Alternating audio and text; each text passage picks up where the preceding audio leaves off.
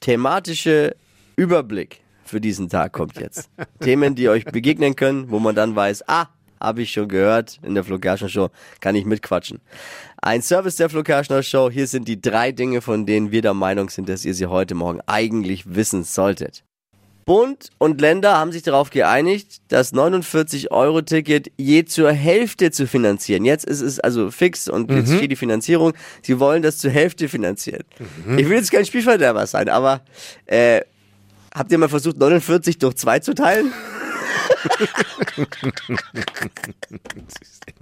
haben sie sich keine Gedanken gemacht, ne?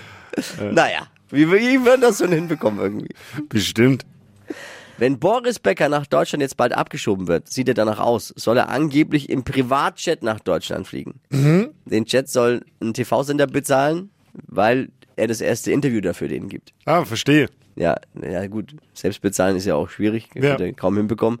Laut Bild, also laut der Zeitung mit den vier großen Buchstaben, soll Boris Becker in Deutschland angeblich bei Freunden unterkommen Okay. oder in einem Hotel oder in einer Privatwohnung. Oder anders gesagt, die Bild hat herausgefunden, dass Boris wahrscheinlich nicht zelten wird.